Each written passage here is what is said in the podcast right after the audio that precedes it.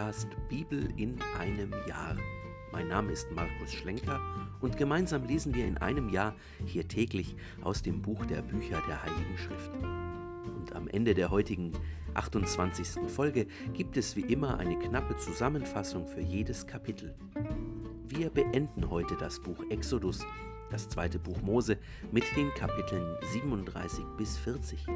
Viel Freude dabei!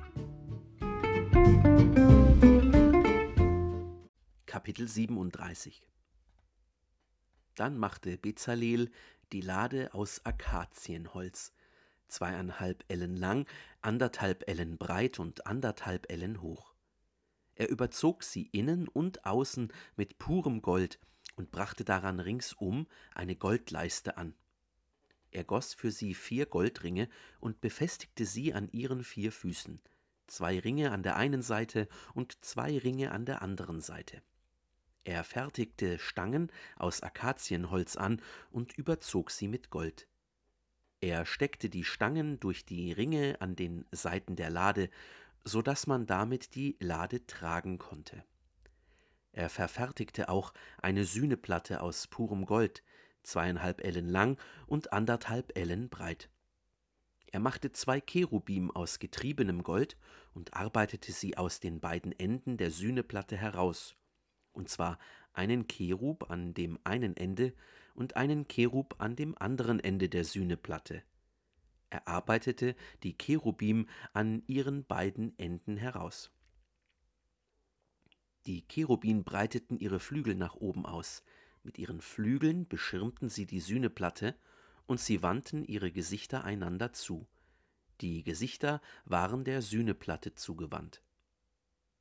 Er fertigte auch den Tisch aus Akazienholz an, zwei Ellen lang, eine Elle breit und anderthalb Ellen hoch. Er überzog ihn mit purem Gold und brachte daran ringsherum eine Goldleiste an. Er machte ihm ringsherum eine handbreite Einfassung und verfertigte um diese Einfassung eine goldene Leiste. Er goss für ihn vier Goldringe und befestigte die Ringe an den vier Ecken, die von seinen vier Füßen gebildet wurden. Die Ringe waren dicht unter der Einfassung, so dass sie die Stangen aufnahmen und man den Tisch tragen konnte. Er machte die Stangen aus Akazienholz und überzog sie mit Gold, so dass man den Tisch tragen konnte. Dazu machte er die Geräte, die auf dem Tisch stehen sollten seine Schüsseln, Schalen, Kannen und Krüge für die Trankopfer, alles aus purem Gold. Er machte den Leuchter aus purem Gold. Der Leuchter, sein Gestell und sein Schaft, seine Kelche, Knospen und Blüten waren aus einem Stück getrieben. Von seinen Seiten gingen sechs Arme aus, drei Leuchterarme auf der einen Seite und drei Leuchterarme auf der anderen Seite. Der erste Arm wies drei mandelblütenförmige Kelche auf, mit je einer Knospe und einer Blüte, und der zweite Arm wies drei mandelblütenförmige Kelche auf, mit je einer Knospe und einer Blüte. So alle sechs Arme, die von dem Leuchter ausgingen.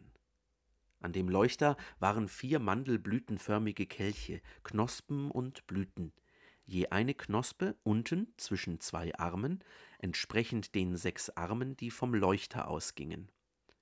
Die Knospen und Arme bildeten mit dem Schaft ein Ganzes. Das Ganze war ein Stück aus getriebenem, purem Gold. Dann machte er auch für den Leuchter die sieben Lampen, seine Dochtscheren und Pfannen aus purem Gold. Aus einem Talent puren Goldes machte er den Leuchter und alle dazugehörigen Geräte, auch machte er den Räucheraltar aus Akazienholz, eine Elle lang, eine Elle breit, also quadratisch, und zwei Ellen hoch. Seine Hörner bildeten mit ihm eine Einheit. Er überzog ihn mit purem Gold, seine Platte, seine Wände ringsherum und seine Hörner, und brachte an ihm ringsum eine Goldleiste an. Er machte für ihn zwei Paar Goldringe und befestigte sie unterhalb der Leiste an seinen beiden Seiten, seinen Seitenwänden, zum Aufnehmen der Stangen, so dass man ihn damit tragen konnte. Er machte die Stangen aus Akazienholz und überzog sie mit Gold. Er bereitete auch das heilige Salböl und das reine duftende Räucherwerk, wie Salbenmischer sie zubereiten. Kapitel 38 Dann machte er den Brandopferaltar aus Akazienholz, fünf Ellen lang, fünf Ellen breit, also quadratisch, und drei Ellen hoch. Er machte ihm Hörner an seinen vier Ecken. Seine Hörner bildeten mit ihm ein Ganzes und überzog ihn mit Kupfer. Er stellte auch alle Altargeräte her, die Gefäße, die Schaufeln, die Schalen, die Gabeln und die Feuerpfannen. Alle seine Geräte stellte er aus Kupfer her. Er machte auch für den Altar ein Gitterwerk, ein Netzgitter aus Kupfer unterhalb der Einfassung bis zu seiner halben Höhe.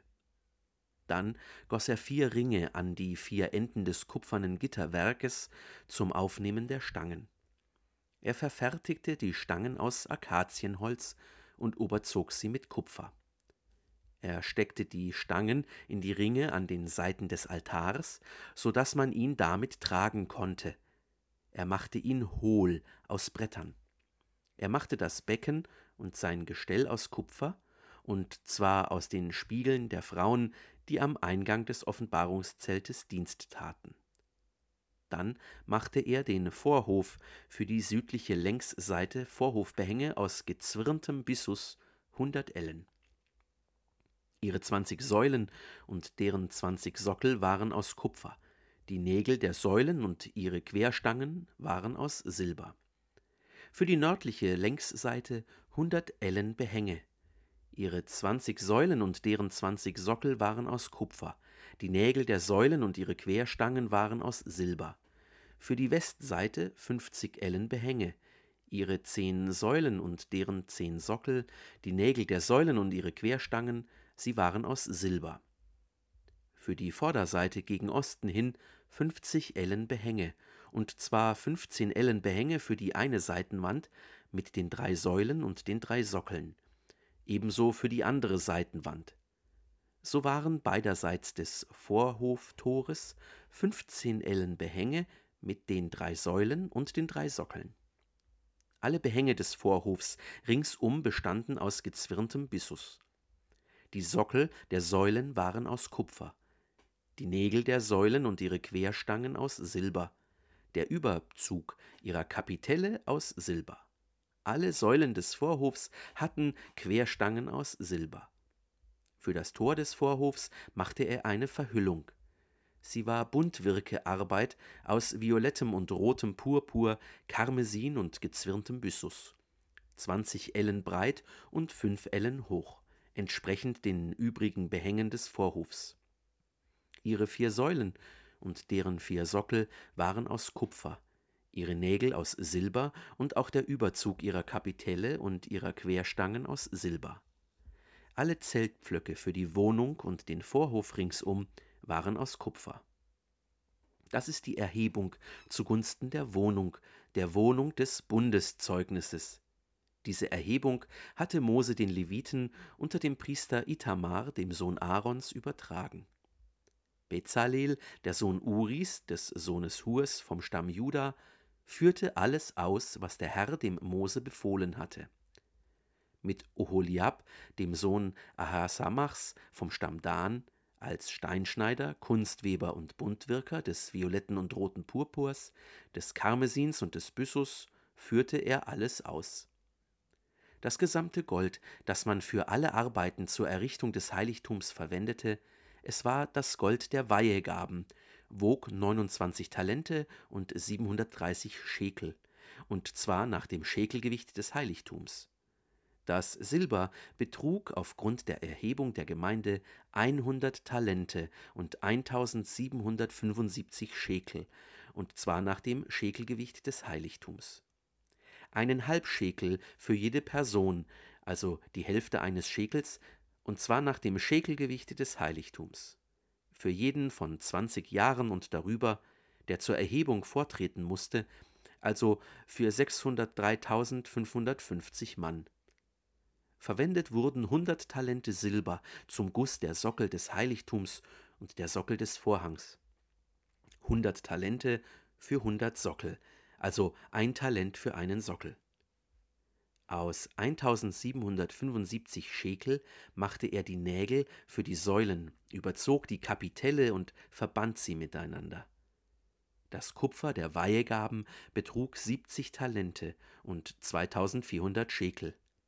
Daraus machte er die Sockel für den Eingang des Offenbarungszeltes, den kupfernen Altar samt seinen kupfernen Gitterwerk und alle Altargeräte, sowie die Sockel für den Vorhof ringsum, die Torsockel des Vorhofs, alle Zeltpflöcke der Wohnung und alle Zeltpflöcke des Vorhofes ringsum. Kapitel 39 Anfertigung der Priestergewänder aus violettem und rotem Purpur und aus Karmesin verfertigten sie die gewirkten Gewänder für den Dienst im Heiligtum und verfertigten die heiligen Gewänder für Aaron, wie es der Herr dem Mose befohlen hatte. Sie stellten das Ephod her aus Gold, violettem und rotem Purpur, Karmesin und gezwirntem Byssus. Sie schlugen goldene Plättchen breit, schnitten sie in Fäden, um sie zwischen violettem und rotem Purpur, Karmesin und Byssus als Kunstweberarbeit einzuwirken.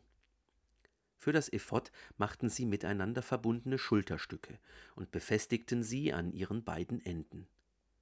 Eine Ephodschärpe daran bildete mit ihm ein einziges Stück und war von derselben Machart, aus Gold, violettem und rotem Purpur, Karmesin und gezwirntem Byssus wie es der Herr dem Mose geboten hatte. Sie bearbeiteten die in Goldfassungen eingesetzten Karneolsteine und schnitten nach Siegelart die Namen der Söhne Israels ein. Man setzte sie dann auf die Schulterstücke des Ephod als Steine, die den Herrn an die Israeliten erinnern, wie es der Herr dem Mose geboten hatte. Die Brusttasche verfertigte man als Kunstweberarbeit wie das Ephod aus Gold, violettem und rotem Purpur, Karmesin und gezwirntem Byssus. Sie machten die Brusttasche quadratisch, zusammengefaltet, eine Spanne lang und eine Spanne breit. Sie besetzten sie mit Edelsteinen in vier Reihen, die erste Reihe mit Rubin, Topas und Smaragd, die zweite Reihe mit Karfunkel, Saphir und Jaspis, die dritte Reihe mit Achat, Hyazinth und Amethyst die vierte Reihe mit Chrysolith, Karneol und Onyx. Sie waren in Gold gefasst. Die Steine lauteten auf die Namen der Söhne Israels, zwölf auf ihre Namen in Siegelgravierung. Jeder lautete auf den Namen eines der zwölf Stämme. Sie befestigten an der Brusttasche schnurartige, gedrehte Ketten aus purem Gold. Sie machten zwei goldene Einfassungen und zwei Goldringe und befestigten die beiden Ringe an den beiden Enden der Brusttasche. Die beiden goldenen Schnüre verbanden sie mit den beiden Ringen an den Enden der Brusttasche. Die zwei anderen Enden der Schnüre befestigten sie an den beiden Einfassungen und hängten sie an die Vorderseite der Schulterstücke des Ephod. Sie machten zwei weitere Goldringe und befestigten sie unten an den beiden Schulterstücken des Ephod, und zwar an der Vorderseite nahe ihrer Naht, aber oberhalb der Ephodschärpe. Sie banden die Brusttasche mit ihren Ringen an die Ringe des Ephod mit einer violetten Purpurschnur, so dass sie über der Ephodschärpe blieb und sich die Brusttasche nicht vom Ephod verschob, wie es der Herr dem Mose befohlen hatte. Er machte den Ephod-Mantel als Weberarbeit gänzlich aus violettem Purpur. In seiner Mitte war die Mantelöffnung wie die Öffnung eines Panzerhemds. Die Öffnung hatte ringsum einen gewebten, unzerreißbaren Rand. An seinem unteren Saum machten sie Granatäpfel aus violettem und rotem Purpur und aus gezwirntem Karmesin. Sie machten Glöckchen aus reinem Gold und befestigten die Glöckchen zwischen den Granatäpfeln am Saum des Mantels, ringsum zwischen den Granatäpfeln. Ein Glöckchen und ein Granatapfel abwechselnd ringsum am Saum des Mantels für den Dienst, wie es der Herr dem Mose befohlen hatte. Danach machten sie die Leibröcke aus Byssus als Weberarbeit für Aaron und seine Söhne, den Turban aus Byssus, den Schmuck der Kopfbünde aus Byssus, die leinenen Beinkleider aus gezwirntem Byssus und den Gürtel aus gezwirntem Byssus, violettem und rotem Purpur und Karmesin als Buntwirkerarbeit, wie es der Herr dem Mose geboten hatte. Sie machten eine Rosette aus purem Gold, das heilige Diadem, und brachten darauf die Inschrift nach Art der Siegelgravierung an. Heilig dem Herrn. Sie befestigten sie an einer Schnur aus violettem Purpur, um sie oben am Turban anzubringen, wie es der Herr dem Mose geboten hatte. Abschluss der Arbeiten. So wurde das ganze Werk für die Wohnung des Offenbarungszeltes vollendet. Die Israeliten taten genauso, wie es der Herr dem Mose geboten hatte. So machten sie es. Sie brachten die Wohnung zu Mose, das Zelt mit allen seinen Geräten, seinen Haken, Brettern und Querlatten, Säulen und Sockeln, die Decke aus rötlichem Widderfell, die Decke aus Tahaschhäuten und den verhüllenden Vorhang, die Lade des Bundeszeugnisses mit ihren Stangen und der Sühneplatte, den Tisch und alle dazugehörigen Geräte sowie die Schaubrote, den Leuchter aus purem Gold, seine Lampen, die Lampen der Reihe nach aufgestellt und alle seine Geräte sowie das Öl für den Leuchter, den goldenen Altar, das Salböl, das duftende Räucherwerk und die Verhüllung für den Eingang des Zeltes, den kupfernen Altar und das zugehörige kupferne Gitterwerk mit seinen Stangen und allen seinen Geräten, das Becken und sein Gestell, die Behänge des Vorhofs, seine Säulen und Sockel, sowie die Verhüllung für das Tor des Vorhofs, seine Schnüre und Zeltpflöcke und alle Geräte für den Dienst an der Wohnung am Offenbarungszelt, die gewirkten Gewänder für den Dienst im Heiligtum, die heiligen Gewänder für den Priester Aaron und die Gewänder seiner Söhne für den Priesterdienst. Genauso wie es der Herr dem Mose befohlen hatte, führten die Israeliten die gesamte Arbeit aus. Mose sah das ganze Werk. Siehe, sie hatten es gemacht, wie der Herr es geboten hatte. So hatten sie es gemacht, und Mose segnete sie. Kapitel 40 Weihe des Heiligtums und Gottes Gegenwart Der Herr sprach zu Mose Am ersten Tag des ersten Monats sollst du die Wohnung des Offenbarungszeltes aufstellen. Stell die Lade des Bundeszeugnisses hinein und verdeck die Lade durch den Vorhang bring den Tisch hinein und leg seine Ausrüstung zurecht. Stell den Leuchter auf und setz seine Lampen auf. Stell den goldenen Räucheraltar vor die Lade des Bundeszeugnisses und hänge die Verhüllung des Eingangs der Wohnung auf. Errichte den Brandopferaltar vor dem Eingang der Wohnung des Offenbarungszeltes. Das Becken stell zwischen das Offenbarungszelt und den Altar und gieß Wasser hinein errichte den Vorhof ringsum und häng die Verhüllung an das Tor des Vorhofs. Nimm das Salböl und salbe die Wohnung und alles, was in ihr ist. Weihe sie mit allen ihren Geräten, so wird sie heilig sein.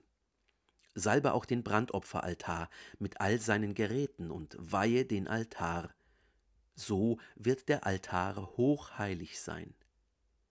Salbe das Becken mit seinem Gestell und weihe es. Dann lass Aaron und seine Söhne zum Eingang des Offenbarungszeltes herantreten und wasche sie mit Wasser.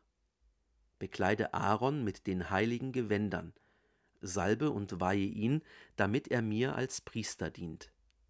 Dann lass seine Söhne herantreten und bekleide sie mit Leibröcken. Salbe sie, wie du ihren Vater gesalbt hast, damit sie mir als Priester dienen. Dies soll geschehen, damit ihre Salbung ihnen ein ewiges Priestertum verleiht, von Generation zu Generation. Mose machte alles so, wie es der Herr ihm geboten hatte. So machte er es. Im zweiten Jahr, am ersten Tag des ersten Monats, stellte man die Wohnung auf. Mose stellte die Wohnung auf, legte ihre Sockel hin, setzte ihre Bretter darauf, brachte ihre Querlatten an und stellte ihre Säulen auf. Dann spannte er das Zelt über die Wohnung und legte die Decke des Zeltes darüber, wie es der Herr dem Mose befohlen hatte. Dann nahm er das Bundeszeugnis, legte es in die Lade, brachte die Stangen an der Lade an und setzte die Sühneplatte oben auf die Lade. Er brachte die Lade in die Wohnung, spannte den verhüllenden Vorhang auf und verdeckte so die Lade des Bundeszeugnisses, wie es der Herr dem Mose geboten hatte. Er stellte den Tisch in das Offenbarungszelt an die Nordseite der Wohnung vor den Vorhang. Darauf schichtete er die Brote vor dem Herrn auf, wie es der Herr dem Mose geboten hatte. Er stellte den Leuchter in das Offenbarungszelt, dem Tisch gegenüber, an die Südseite der Wohnung. Er setzte die Lampen vor dem Herrn auf, wie es der Herr dem Mose geboten hatte.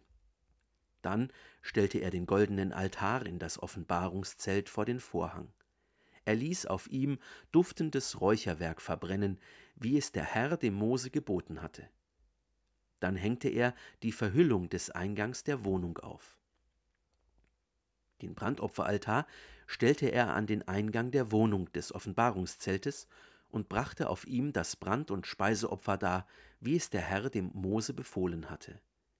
Er stellte das Becken zwischen das Offenbarungszelt und den Altar und goss Wasser zum Waschen hinein. Darin wuschen Mose, Aaron und seine Söhne ihre Hände und Füße. Wenn sie in das Offenbarungszelt eintraten oder sich dem Altar näherten, wuschen sie sich, wie es der Herr dem Mose geboten hatte. Er errichtete den Vorhof um die Wohnung und den Altar und ließ die Verhüllung am Tor des Vorhofs aufhängen. So vollendete Mose das Werk.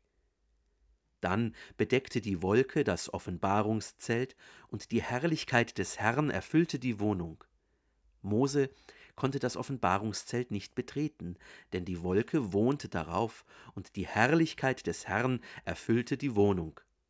Immer wenn die Wolke sich von der Wohnung erhob, brachen die Israeliten auf zu all ihren Wanderungen. Wenn sich aber die Wolke nicht erhob, brachen sie nicht auf, bis zu dem Tag, an dem sie sich erhob. Bei Tag schwebte die Wolke des Herrn über der Wohnung, bei Nacht aber war Feuer in ihr vor den Augen des ganzen Hauses Israel auf all ihren Wanderungen.